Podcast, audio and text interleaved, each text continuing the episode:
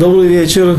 Мы продолжаем наши занятия по книге Шмуэля, пророка Шмуэля. Мы находимся во второй части, э, в середине 12 главы. Тот момент, когда Давид теряет первого сына, который родился от той связи Давида и Бачевы, и поведение Давида, которое мы обсуждали, поведение странное, реакция окружающих, и об этом мы сейчас поговорим и продолжим тему.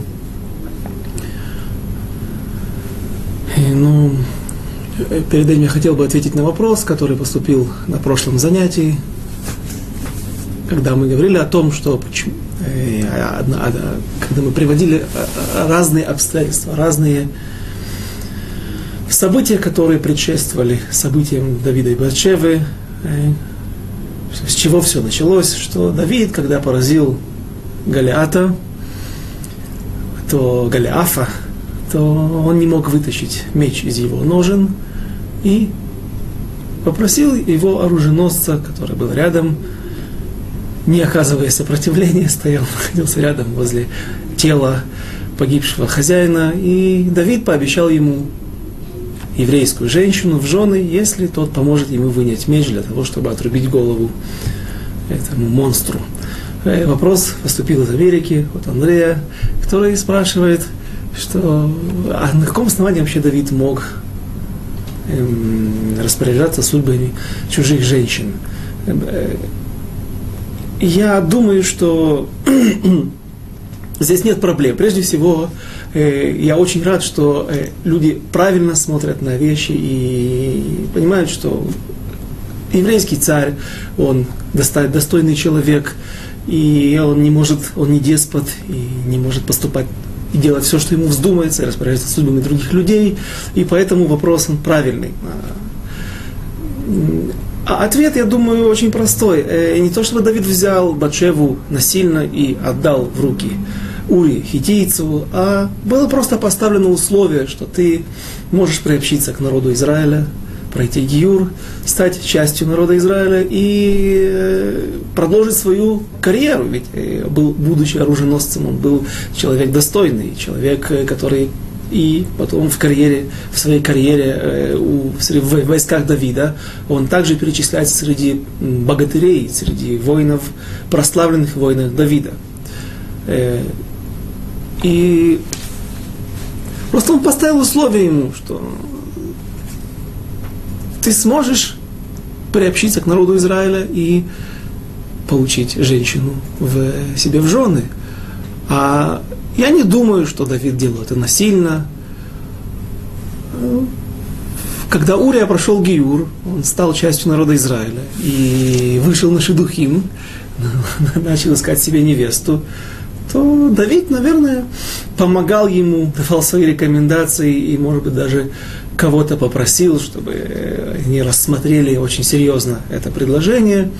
И э, Батшева, которая была внучкой Ахитофеля, который был главным советником при дворе Давида и, как говорят наши мудрецы, совет Ахитофеля, как совет Урим Ветумим, э, что спрашивали всегда Ахитофеля и шли на войну, и делали какие-то э, другие поступки. То есть, по его слову, все происходило в земле Израиля, в стране Израиля. И вот его внучка и стала той женщиной, которая, которая была обещана Ури Хитийцу. Но я думаю, что это было сделано не насильно, а по обоюдову, э, обоюдному согласию.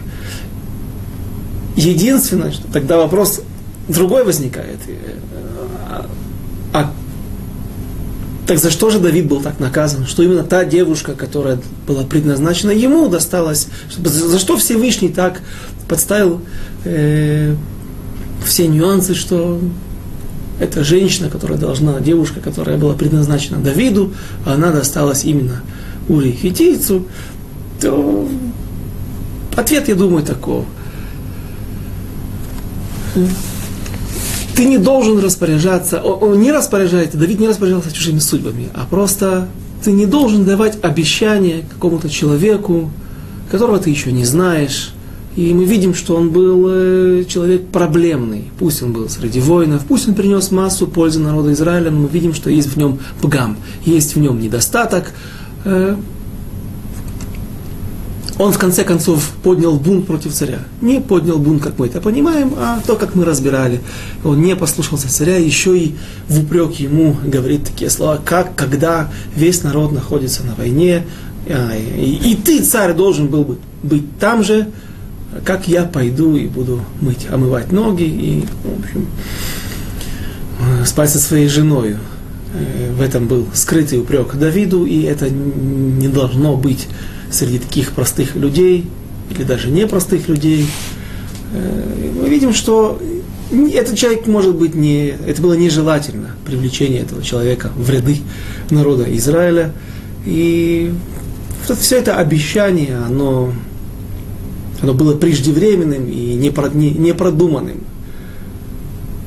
То есть была проблема, в, я думаю, в, в той планке, которую Давид взял. Он слишком много пообещал этому человеку. Может быть, не нужно было, пусть бы он остался филистимлянином и было, чтобы будь что будет. Я так думаю, можно ответить на этот вопрос. А теперь мы продолжим э, наши, наш урок.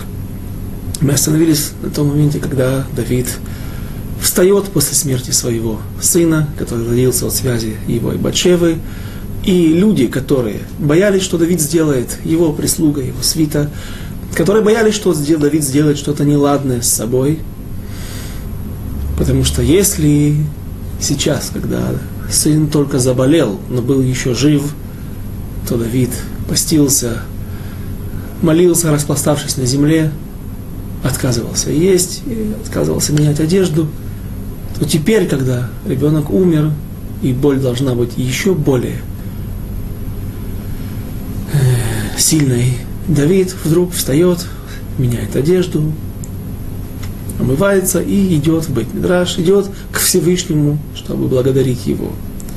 И тут люди недоумевают и задают ему вопрос, на который Давид отвечает, вот, что мне может принести продолжение моих страданий, зачем мне это, ведь когда он был жив, я мог еще попытаться вымолить у Всевышнего пощады, прощения, чтобы этот ребенок остался жив. А теперь, когда он умер, я иду к нему, а он ко мне уже не вернется.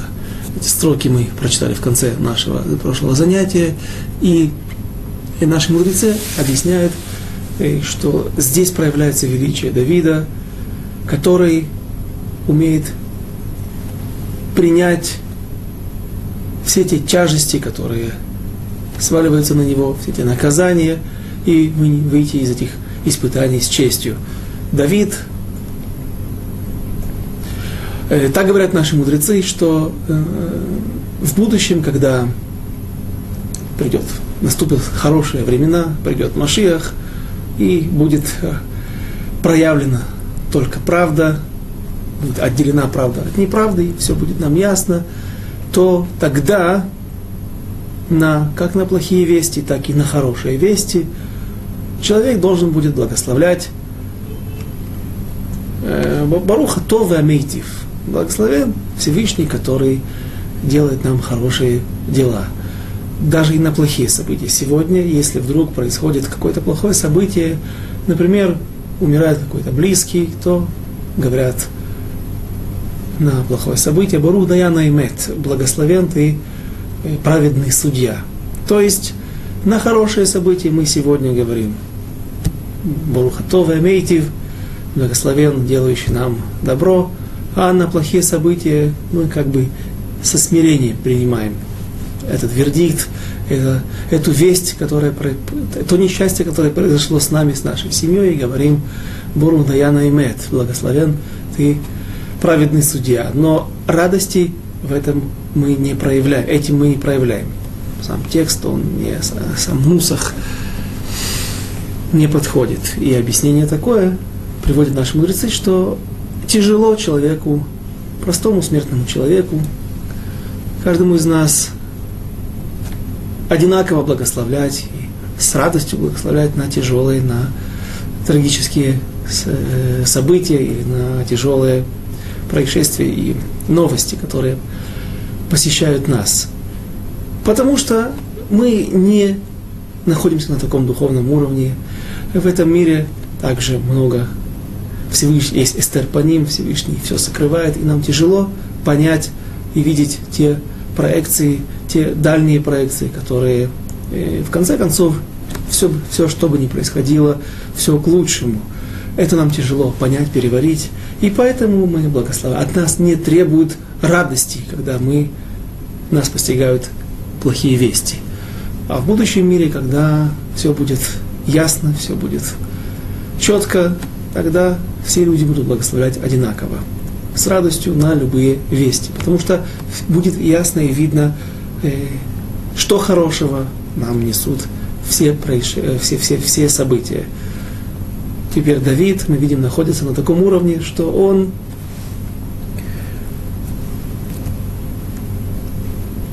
ведет себя так, как подобает вести, так, как будут вести себя люди в будущем.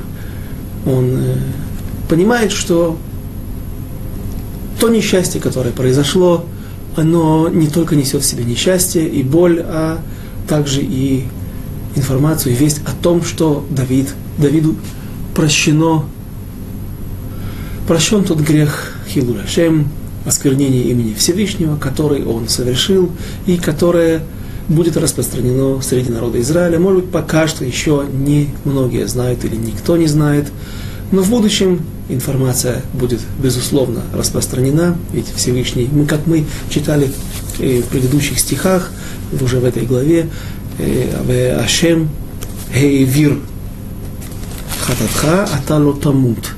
Как мы говорили, слова Натана и Всевышний э, не отвел легавир это перевести или отвести от тебя наказание, снять тебе часть наказания, скосить, а также легавир, как провести слух по всему лагерю, ваявиру коль бамахане, когда трубили в шафар и распространялась информация таким образом, что не нужно приносить больше золота, серебро и все необходимые вещи для строительства мешканов, э, завета в храме. И, то есть, этот грех Давида, он станет известен всему народу. Давид это знает. И, соответственно, основная проблема Давида не проблема с кодексом уголовным, не проблема с законами Торы, которые написаны черным по белому, а проблема в этом поступке, как он как личность, он как царь, глава народа Израиля, не должен был так поступать, и в этом есть большое преступление, потому что также дает может быть пример для подражания другим и таким образом может стать причиной для расклевания огромных масс. Поэтому Давид знает, что это начало искупления его греха и есть в этом какая-то а, радость. И поэтому продолжим дальше.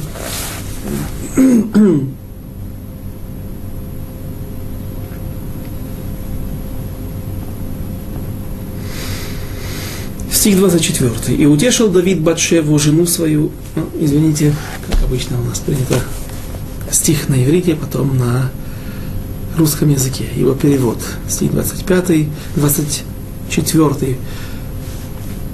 וינחם דוד את בת שבע אשתו ויבוא אליה וישכב עמה ותלת בן ויקרא את שמו שלמה והשם אהבו и утешил Давид Батшеву, жену свою, и вошел к ней, и спал с ней, и родила она сына, и нарекла ему имя Шлому. И Господь возлюбил его. И э, Вайнахем, и утешил Давид Батшеву. Утешил, конечно же, после смерти первого ребенка, родившегося от их связи, и еще тогда не совсем законный или не совсем чистый но наши мудрецы открывают нам немножко занавес и рассказывают о том, что здесь произошел диалог, здесь произошла беседа между Давидом и Батшевой, и Батшева просила, чтобы Давид освободил ее от этих брачных уз, чтобы он развел ее. Причем э, мы э, видим, что здесь можно увидеть и только что говорили о Давиде, теперь поговорим о Батшеве. О ней мы уже говорили, почему именно она стала проматерью того рода Машиаха и рода царей из дома Давида. Э, но еще один момент, указывающий на ее величие. Э, Батшева просит, чтобы Давид развел ее, дал ей гет. Потому что она говорит попросту простые вещи, простые факты. Смотри, ничего хорошего от нашей связи не вышло. Хилурашем, я потеряла первого мужа, пусть и полагалось ему наказание, но все получилось не очень красиво, очень некрасиво точнее. И вот теперь наша связь с тобой, во что она превращается, ребенок, который родился, он умер. Посмотри, нас преследует несчастье. Давай расстанемся. И Батшева э, готова пойти на большую жертву. Ведь разведенные царя, женщины, жены, которые развелись от царя, они не имеют права выйти потом замуж. Вдовы и грушот, разведенные царя, не, если они не остаются девственницами, то они не имеют права больше выходить замуж и будут жить как, как, жить как, э, как вдовы. Эм, никогда не имеет права выйти замуж. И Башева готова пойти на эту жертву. Потому что она чувствует, что есть проблема в этой связи, что Всевышний не доволен этой связи ее и Давида. И задать вопрос, можно ли считать, что умерший сын царя Давида мог стать Машехом? Э, нет, потому что... Я думаю, что нет, потому что э, само начало той связи, оно было неугодным Всевышнему, поэтому, несмотря на то, что я продолжу как раз это все вливается в одно тело, Давид сказал Батшеве, он ее утешил. Вот это все, к чему это все э, э, расширил этот рассказ. Слово утешил. Чем он ее утешил? Утешил не только о, о горе и о потере сына, а прежде всего он объяснил Батшеве, что ему, что она в принципе права. Но есть пророчество, которое он получил, обещание Всевышнего, что именно тот сын, который родится от них, следующий сын, он станет тем э, человеком, который, э, который и будет их наследником, и от которого произойдет линия Машиаха, и линия царей и дома Давида, царей израильских. И поэтому Батшева согласилась остаться женой Давида. И, как мы видим, следующий сын, который рождается у них, он благо, сын благополучный, он не болеет, не умирает сразу после родов, после своего рождения. И не только это, а мы видим, что и Всевышний Ашем Агиво, Всевышний также возлюбил Шлому.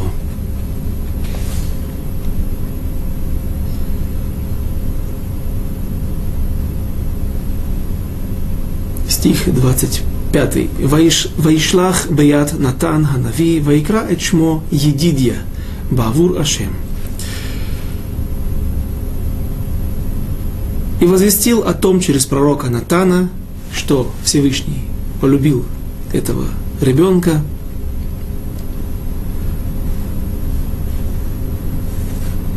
И он нарек ему имя Едидия, любимый Господом, ради Господа, который любил его. Стих 26. Ваилахем Йоав, Барабат Амон, Бней Амон, Ваилкот эт Ир Хамеруха. И воевал Йоав против рабы Амонской, Амуницкой, и стал захватывать цар, э, царскую столицу. Стих 27. Ваишлах Йоав, Мелахим, Эль Давид, Вайомер, Нильхамти Барабат а, э, Бараба, Гам лакати эт ир хамаем. И послал я Ав посланцам к Давиду сказать, воевал я против рабы, рабы против рабат Амон, и взял, против столицы амонитян, и взял уже город воды, там, где были источники, а теперь собери остальной народ и обложи город, и покори его, ибо если я возьму город, город наречется он именем моим. Посмотрите, как проявляется верность Яава Давиду, он знает, что Давид локульках беседер, как мы уже говорили об этом сегодня и на прошлых занятиях, он не очень в порядке, то, что, потому что он остался дома, а не пошел со всем народом, со всей своей армией на войну, чтобы разделить с ними эти тяжести решения воинской службы. И поэтому Йоав посылает Давиду сообщение, что он должен прийти и как бы войти в захватить этот город, чтобы его именем, именем Давида нарекся этот город, этот захват. И еще раз проявляется величие Иоава, его основного соратника по оружию, его э, племянника, который, к сожалению, закончит свою карьеру не очень хорошо. И говорят наши мудрецы, что именно Йоав был тем человеком, который разнес эти сплетни, разнес слухи о том, что именно Давид послал Урия на фронт с пакетом, с якобы важным донесением, и Урия идет на фронт, едет на фронт, не зная о том, что он в своей руке везет свой смертный приговор. Конечно же, Йоав все понял, он все знал. Когда произошли, произошли события с э, Бачевой, смерть первого сына, рождение второго, то Иоав все это смог соединить в одно целое. И говорят потом, со временем, когда отношения между Давидом и Иоавом ухудшились, а ухудшились они на, по нескольким причинам, потому что Давид хотел поставить нескольких людей над двух человек, Авнера и Амаса, сына Етера, были главнокомандующими над народом Израилем, и Йоав увидев в них проблемы, увидев в том, что они могут быть конкурентами, и люди, они в духовном плане были лучше, медот, качество характера, э, были более достойные люди, и он убирает этих людей. Смерть Авнера мы уже подробно разбирали, а Амасава Нетер, сын Нетера, э, в ближайшем будущем мы с Божьей помощью разберем. Поэтому Отношения Йоава с Давидом постепенно ухудшатся, и в конце концов Шломо по приказанию Давида, по его завещанию предсмертному, он э, положит конец жизни Йоава. Но пока что Йоав верный соратник, верный спутник Давида, и по, спутник по оружию, и он поступает, видим, очень достойно, зовет Давида, чтобы хотя бы окончание войны было названо или было записано в летописях в заслугу Давида, и тем самым, может быть, в истории постепенно затушуется э, тот факт, что Давид отсутствовал на, на фронте и не был со своим народом. Дальше, стих 28. ואתה אסוף את יתר העם, וחנה על העיר ולכדה פן אלכוד אני את העיר ונקרא שמי עליה стих 29 и 28 мы уже прочитали до этого, «Ваеисов Давид эт кол хаам, ваелих рабат, велехемба, ваилькеда». И собрал Давид весь народ и пошел к Рабе, и воевал против нее, и покорил ее. Стих 30. Вайках эт атерет малкам меар рошо, у мишкала кикар загам ве эвен якара, ватеги рош Давид ушалаль хаир гоци арбе меод. И взял Давид венец Малкама с головы его, весу в нем талант золота, талант это свыше 40 килограмм, 41 килограмм, э, кикар, и драгоценный камень и был он на голове Давида, и вынес он из города очень много добыч, много трофеев. Э, говорят об... А, задают вопрос технически, как, э, как, как, как Давид мог э, держать на голове своей такую корону. 41, 40 килограмм на голове. Тот, кто поднимал гири, стандартные гири в Советском Союзе, в спортзалах были 16, 24, 36 килограмм.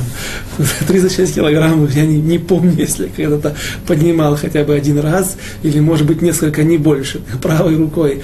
А тут 40 килограмм положить на голову, как-то э, как Рав Авраам Куперман, э, будучи в Москве, рассказывал в Ешиват Торат он приезжает по сегодняшний день уже свыше 10 лет, это зять Рава Ицака Зильбера, большой Талмит Хахам, эм, э, один из Равов Ешиват Мир. Вот.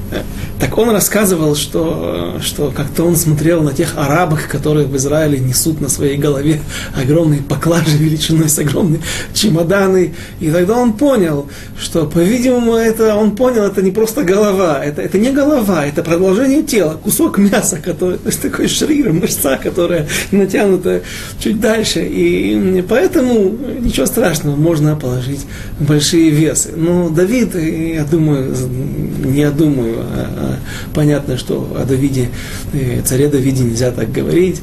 И голова э, его предназначалась для других вещей, для служения Всевышнему, для, для изучения Торы.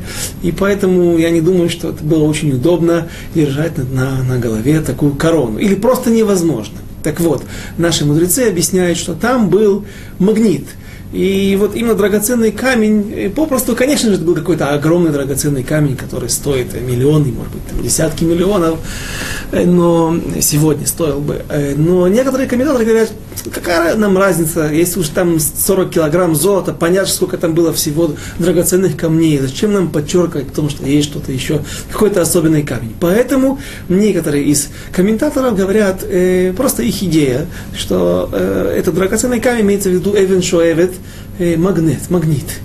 Э, то есть корона где-то закреплялась, внутри короны был какой-то камень или какой-то металлический э, кусок металла, который, золото и серебро, насколько мне известно, они не магнитятся, но внутри был встроен какой-то кусок металла, который, да, обладает магнитными полями и магнит, какой-то кусок стали, и вот он так где-то над головой у царя Давида как раз э, был при, прикреплялся таким образом, что где-то сзади был еще магнит в изголовье трона его, и таким образом корона якобы возлагалась на голове Давида, и было впечатление, что Давид держит такую корону у себя на голове.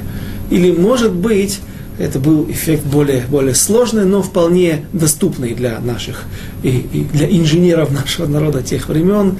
Эм, если уж э, могли делать такие роботы. Помните, как мы разбирали историю о том, как Давид и его войска, опять же, Йоав штурмовали Ир Давид, э, э, город, э, город Иерусалим и крепость Евус, и там были такие роботы, которые э, приводили в движение водой, трубопроводом, который подходил к ним, был подведен к ним сзади, то сделать что-то такое, чтобы какие-то магниты, расположить какие-то магниты в районе изголовья трона, которые создавали какие-то поля, и таким образом корона могла зависать просто в воздухе, не прикрепляться, попросту, как мы первое предположение сказали, а висеть в воздухе над головой добавлять еще особый эффект. А, а, а подобные события мы, мы, мы, мы, к сожалению, хорошо с ними знакомы уже в эпоху правления сына царя Соломона, внука царя Давида, Рахавама, будет разделение, к сожалению, Израильского царства на Иудею вместе с Бениамином, с уделом колена Бениамина, и на Северное царство. И там будет нехороший царь, который поставит двух тельцов, которые и как раз таки висели в воздухе э, между магнитами. И люди из Северного царства перестали с десяти колен, перестали ходить поклоняться в Иерусалим, храм Всевышнему, а поклонялись этим двум тельцам. Дальше. И много золота, много трофеев.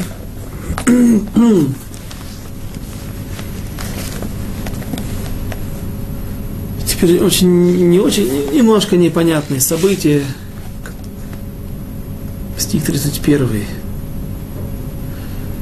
ואת העם אשר בא הוציא וישם במגירה ובחריצי הברזל Уба Макзерот, Хабарзел Вегейвир, Отам Бамальбен, Вехен Яасе, Лехол Ари Вней Амон, Ваяшав Давид Вехол Хаам Иерушалай. Тут есть слово, которое написано Бамалькен, Вегейвир Отам Бамалькен. Я по памяти помню, что здесь должно быть, ну, по-моему, здесь опечатка на иврите Бамальбен. Бамальбен Вехен яасе лехол ары бней Амон, Ваяшав Давид вехол хаам.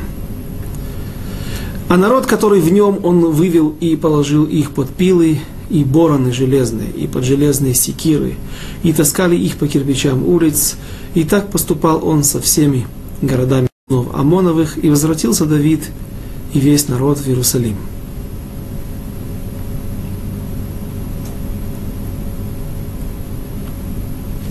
Мальбен, да, кирпичи, Мальбен, левена, кирпич на иврите. Непонятная жестокость. Да, вопрос, который у каждого возникнет – такой человек, такой, э, евреи обязаны, там он хоронил, когда э, захватывали армейцев, ходили воевать против северных врагов в Сирию, в Северный Ирак, и там хоронили даже тела павших, преступ... Э, тела павших врагов, и, и этим, таким образом, Давид, Ваяз Давид, Ташем, сделал себе это, хорошее имя, достиг хорошего имени в глазах неевреев, которые увидели, вот насколько евреи милосердны, что э, после войны со своими врагами они хоронят врагов. И тут вдруг совершенно противоположные поступки, действия Давида, невероятная жестокость, пилил их, рубил их секирами, пилил какими-то жерновами. Э, наши мудрецы говорят, что они осуждают Давида за излишнее, излишнюю жестокость и приводят только одно объяснение. Если в истории с Моавом, когда Давид также поступал жестоко, когда он отмер... выстрелил весь народ и отмерял веревкой две трети на смерть и одну третью оставлял на жизнь, то есть убил две трети, уничтожил две трети народа, даже тот, который уже не оказывал сопротивления, не во время боевых действий, то там мы говорили, что, ну, Давид когда-то, когда спасался в крепости Муавской, где-то там под их покровительством от преследования царя Шауля, и вышел из этого места, то тогда царь Муавский, он казнил вошел в это укрепленное место и уничтожил все его семейство, отца, мать, всех братьев. И только один брат спасся, кстати, который принесет в следующей главе не очень хорошие, э, станет причиной не очень хороших событий. Не он единственный, но, в общем, сыграет не очень положительную, а очень отрицательную роль в, в, в одном из событий,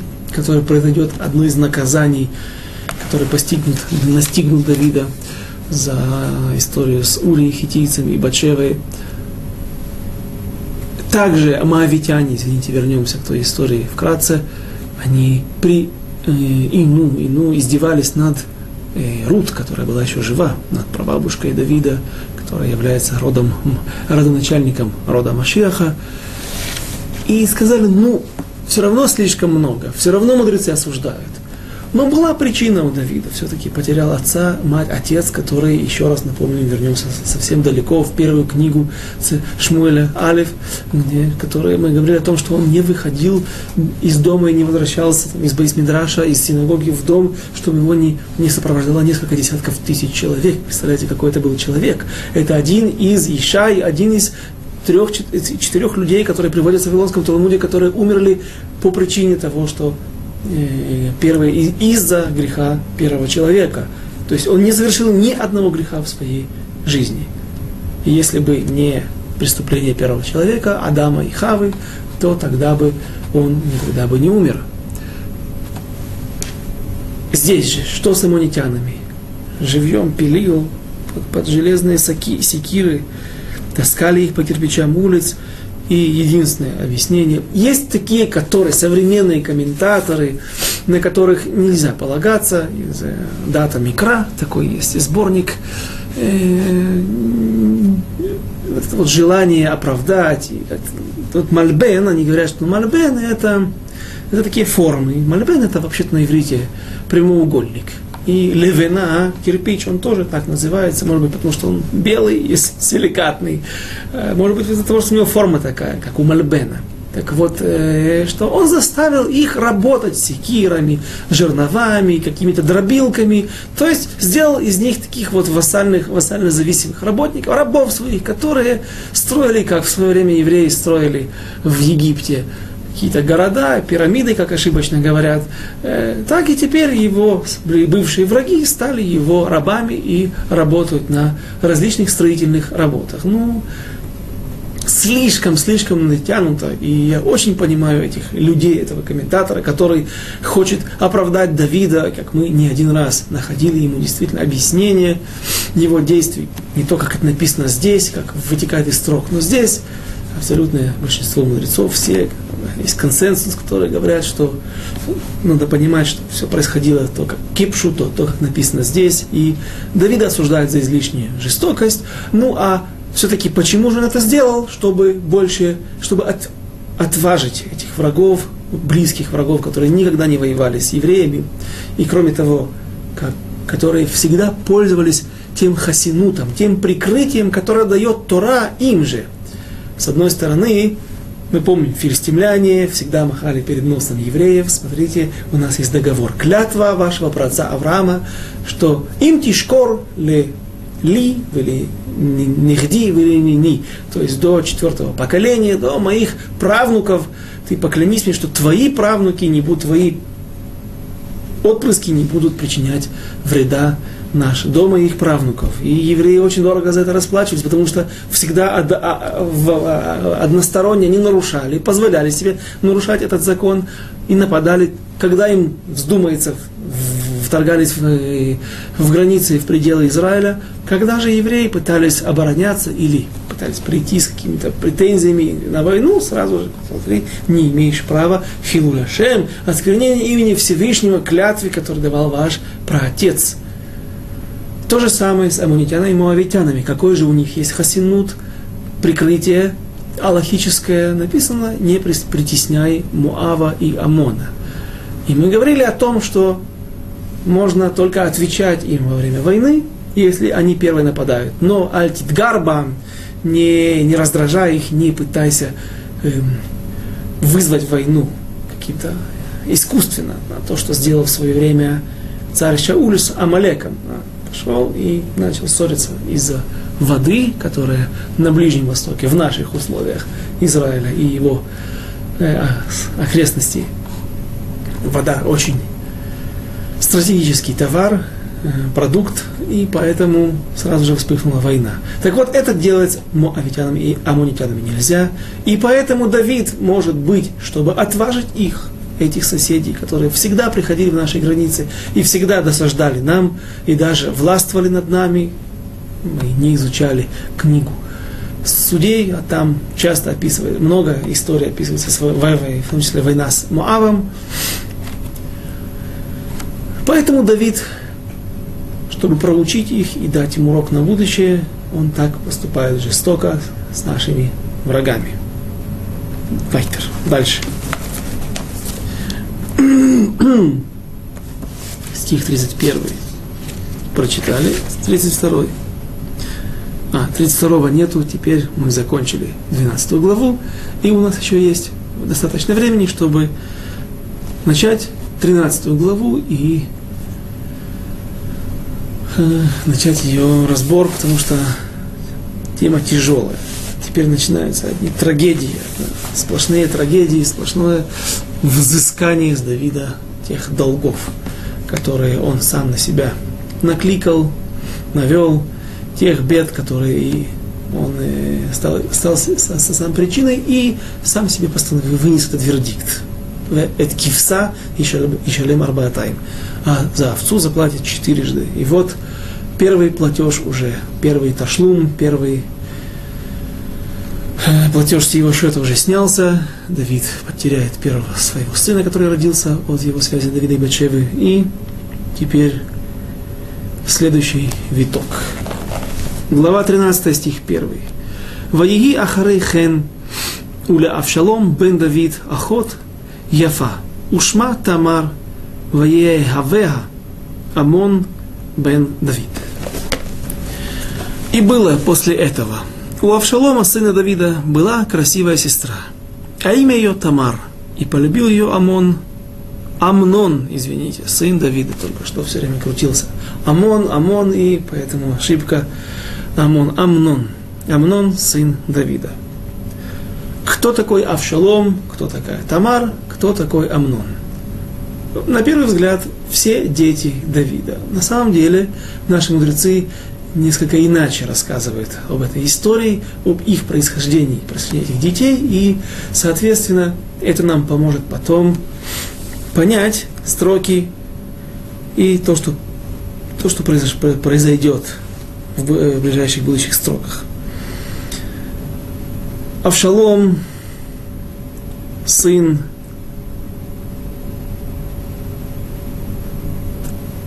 Мааха. Кто такая Мааха? Дочь Талмая. Что такое Талмай? Не еврей, царь Гишура. Каким образом попадает к нему в, во дворец, в его дом такая женщина, Иша Ефат Тоар. Эшес Ефат Тоар. Женщина красивой внешности. Когда человек врывается в, в какой-то дом после тяжелого боя, разъяренный боем, и когда он поражает всех своих врагов, и вдруг ему попадается красивая женщина, абсолютно безоружная и беззащитная, пусть не еврейка, но в этот момент человек, который, глаза человека, который видели сейчас смерть, э, многие чувства притуплены, и он может прийти на эту женщину на эту нееврейку. Что запрещено? Но Тора разрешает еврею во время таких событий, именно при таких, при стечении таких обстоятельств, только первый раз прийти на эту женщину без каких-то предварительных условий или изменений ее статуса. И когда спесь, пыл сходит с человека, и он да, все, все же еще хочет взять эту женщину себе домой, то тогда он должен взять ее домой. И в Торе, в Торе описаны подробно все действия, которые он должен с ней сделать. И потом, если она желает по собственному желанию, добровольно, принудительно, так вот очень немножко Мария, есть такой запах у этого, не просто, конечно, она должна согласиться, пройти гиюр. Согласиться стать его женой, соответственно, перед этим пройти гиюр но есть немножко, она находится в таких условиях, что не очень-то ее спрашивают. Конечно, я хочу, конечно, хочу, не хочу умереть, может быть, она побоится, что ее сейчас убьют. Поэтому есть что-то, вот какой-то оттенок, как говорили у нас, добровольно, принудительно в нашей родине, до этого, где мы родились. Поэтому наши мудрецы осуждают такую связь, осуждают такую женщину и такую жену, и, в общем, это нежелательная связь. И вот у Давида есть одна такая женщина в его стане. Наверное, когда он воевал со своими окрестными врагами, царь Гишурский и дочка его Мааха, когда он, может быть, ворвался после последнего штурма Акрополь. Акрополь это верхний город или верхняя часть, какая-то крепость внутри города, обнесенного стеной, то есть э, царский дворец, и вот Давид врывается, я модулирую возможность, откуда появилась эта женщина, став его женой в доме Давида. И когда в пылу боя, в самом пике его победы, он, ворвавшись во дворец, видит царскую семью и прекраснейшую девушку, которую он и берет себе в жены. И вот от этой связи и родился сын Авшалом. Тамар, его сестра, была старшей сестрой. Почему же она не перечисляется прежде? Не рассказывается в этой истории прежде. Потому что, говорят наши мудрецы, она не была дочерью Давида. Или, скажем так, есть два варианта. Например, человек берет такую женщину во время боя. Эшет Ефат Тор. А она беременна. То это у нее был муж, которого только что убил этот новый будущий муж, еврей. Э, кто ребенок? Ребенок, который родится, даже если женщина пройдет гиюр, то кто он? Если она зачала его до того, как она пройдет гиюр, и до того, как она выйдет замуж за нового человека, так понятное дело, что этот ребенок не еврей.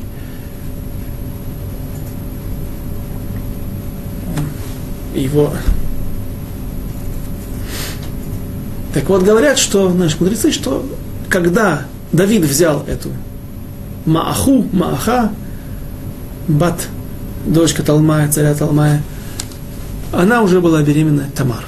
Поэтому Тамар, она не имеет никакого отношения к Давиду.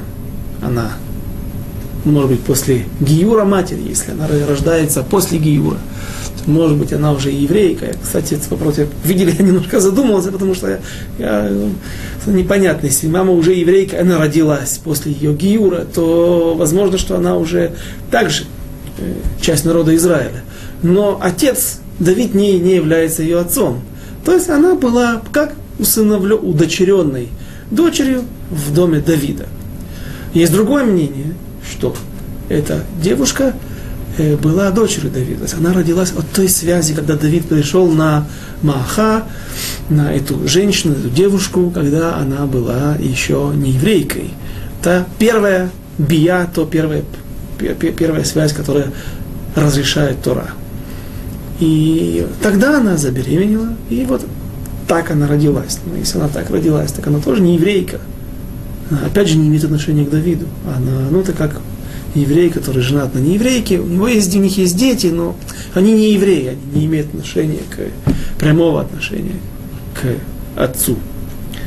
Поэтому Тамара не перечисляется здесь перед Авшаломом, хоть она была и старшей сестрой. А Амнон, это был еще один сын Давида, и у них у всех связь только по отцу.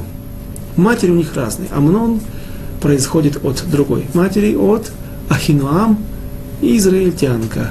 Первая его жена, точнее вторая после Михаль Шауля, Михаль дочь Шауля, но она родила первого сына. И вот Амнон был первенец. Это также важно нам на это обратить внимание, потому что на основании этого мы сможем объяснить некоторые нюансы в дальнейших стихах.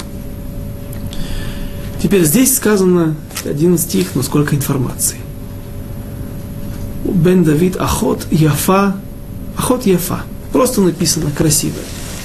Как-то мы уже упоминали, может быть даже дважды в различных ситуациях, о том, что когда Тора, или в Торе, в наших писаниях, в пророках, где-то написано Ефат Тоар Ветоват Марэ, когда приводится и красивый внешний стан, внешний, красивый стан, как переводят на русский язык, и красивая внешность, то имеется в виду как внешняя красота, так и внутренний красивый мир, то есть высокий духовный мир.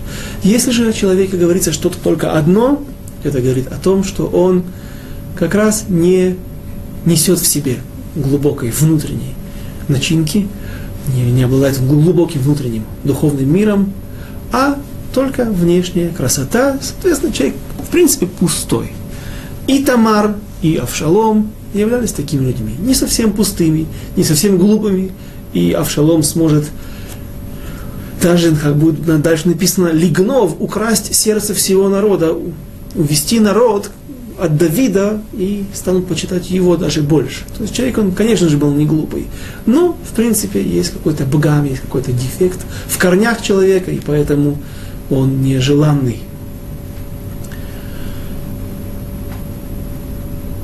Э, э, извините, задают вопрос, разве разрешена интимная связь сифатор до процедуры отращивания ногтей и так далее, да? Первая связь, первый, первая бия, можно прийти на эту женщину во время А человек не мог... Я думаю, что понятно, очень логично, потому что ты, э, человек врывается на крепостную стену, врывается в дом, в дворец, видит красивую женщину, и Тора знает, что человек не может себя сейчас остановить. а, подожди, в Торе написано, что он, в принципе, может эту женщину себе взять, сейчас ему это не поможет, в том-то и дело, что ему нужно сейчас спустить пары. Поэтому первая бия, да, разрешена, первая связь, да. Разрешена еще до того, как женщина проходит гиюр. И вот именно продуктом такой связи и э, называют эту Тамар, дочь Давида и, и Мааха, матери Авшалома и Тамар. Или же более принятый вариант, что она уже была беременна, мать Тамар и Авшалом была беременна тогда Тамар, когда Давид ее захватил. Теперь вернемся к нашему объяснению. Ефат, эм, еф, э, двойное, когда, когда двойное описывание человека. Это говорит о внутреннем, богатом внутреннем духовном мире, то есть о красоте внешней, как внешней, так и внутренней, и наоборот. Если только что-то одно приводится, то тогда это говорит о том человеке, что человек этот не обладает внутренними ресурсами, внутренней ду- ду- душевной красотой, или же тот, кто его описывает, он не видит в нем этого. Это очень важно, потому что, может быть, это может привести к ошибке. Кто-то увидит, что э, некоторых наших праотцов, праматерей называют именно вот только одним термином. Очень красивая внешность. Это говорит о том, нужно посмотреть, кто их описывает. В ситуации с э, Сара. Приведем несколько примеров, которые проиллюстрируют нам правоту, может быть, правоту наших утверждений. В книге Берешит, в 12 главе, Лех Леха, написано о том, как Авраам спускается в Египет. И говорят, что Египет, он очень тумной. Земля очень нехорошая. И есть нам запрет у всех евреев жить в Египте, спускаться, вернуться той дорогой, которой, или любой дорогой эм, в Египет. И, и и есть спор между мудрецами. Какая проблема? Проблема, что те люди, которые там жили, древние египтяне, они очень тумные, очень затумленные, очень нечисты в духовном плане, и поэтому они могут повлиять и на евреев, что те же станут такими же. Или же земля ими несет в себе такую проблему. Нам в данной, в данной ситуации для нас это не, не интересует, а важно то, что наши мудрецы говорят, что Авраам с Сарой своей женой, с проматерью народа Израиля, он э, никогда ее не видел. Он ее знал. Ну, так он хранил глаза свои, что он никогда ее не видел, ее красоту. Она была одной из нескольких красивейших женщин, которые жили на планете. И почему? Нам это не понять. Не нужно пытаться объяснить это. Э, духовный уровень. Тут скажут, ну, что это за мазохизм, это... Ну, во-первых, мы не на уроке Хумаша. Во-вторых, нас не так волнует. Но говорят, что когда Авраам спустился в Египет, это на него так повлияло плохо, египетская земля, что он допустил проступок и посмотрел на Сару. И он ее увидел. И теперь он говорит, я знаю, что ты ки иша ефат мар'еат. Женщина прекрасная видом. И все? То, что ты даешь своей жене, говорит, да нет, то, что она обладает высоким духовным уровнем, а наши мудрецы, и мы говорили об этом несколько раз, приводят, говорят о том, что она обладала более высоким духовным уровнем, чем сам Авраам. И это, кажется, учит оттуда, что э, Всевышний говорит, слушайся ее, когда прогоняя этого араба будущего, да, это про отца всех арабов, Ишмаэля, слушайся, что тебе говорит твоя, слушай, что тебе говорит твоя жена. Это он знает. И это ему не нужно писать и говорить своей жене, я же знаю, что ты и Тават Мар'эв, и Яфат Туар, и то, и другое. Это я знаю, но теперь я еще и знаю, что ты красивая внешне. Поэтому дальше также потом египтяне это увидят и доложат, донесут это фараону. Египтяне вообще не могут увидеть внутренний духовный мир Сары, они только смотрят на внешнее проявление Первый пример. Пример еще другой Рохель. Тут как раз классический пример, то, что нужно, у нее есть все вместе. И глава 28, книга Ваейцы. Также в книге Берешит. И глава Ваейцы, книга Берешит, стих Юдхет, 18 нет, Юдзайн. В Эйней Леа Ракот, и глаза у Лей слабые. Верахель хайта ефат тор ефат марэ. На русском это можно перевести как красиво станом и красиво видом. Мы понимаем, стан, вид, что-то одно указывает на внешнюю красоту, а что другое, а второе на внутреннюю. Это то, что мы видим у Рахели, что еще, где, где еще проявляется Йосеф, конечно же, стал э, желанным в глазах своей хозяйки, жены Эшес Патифар, жены Патифара. Книга Брешит, неделя глава Ваейшев, Ламет Т, 39, стих 7. Ки им халехем ашер ху охел, ваихи Йосеф яфе тор, ваифе марэ. Опять же, а Йосеф был красив станом и красив видом. Подходит, согласны. Где еще это можно встретить? Давид. Что же говорят о Давиде? Когда Давида помазывает на престол. Первый раз, только первый раз, пророк Шмуэль является, предстает перед его отцом, появляются все братья. Нету, зови следующий, последний есть один, да, веди его. А и вот когда он предстает, то тогда Ваишлах, Ваявиэгу, Вегу, Адмони, им Ефе, Эйнаем, Ветоврои.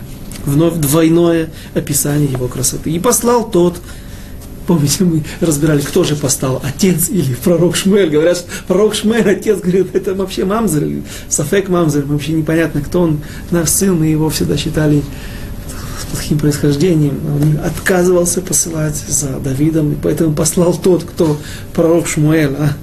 И привел его, и он был румяный, и с красивыми глазами и миловидный. То есть опять двое, двое, двойное описание.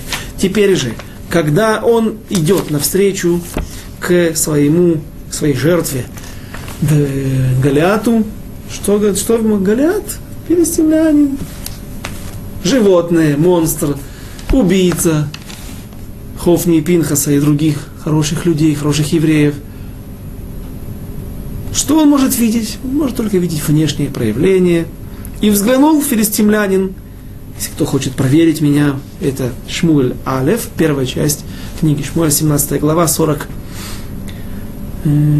второй стих. «И взглянул филистимлянин, и, увидев Давида, презрел его, так как тот был молод, румяный, красив». Как написано, на Адмони, румяный, красный, он, он был рыжий, поэтому не румяный, мы уже говорили о проблемности этого перевода. Кроме того, она нам мешает э, подтвердить, привести доказательства наших э, утверждений. Им Ефемаре. Только то, что он видит. Им Ефемаре. Хороший, хорош, хороший внешний вид. Симпатичный молодой человек.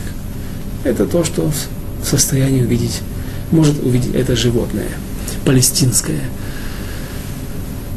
Эм, и вот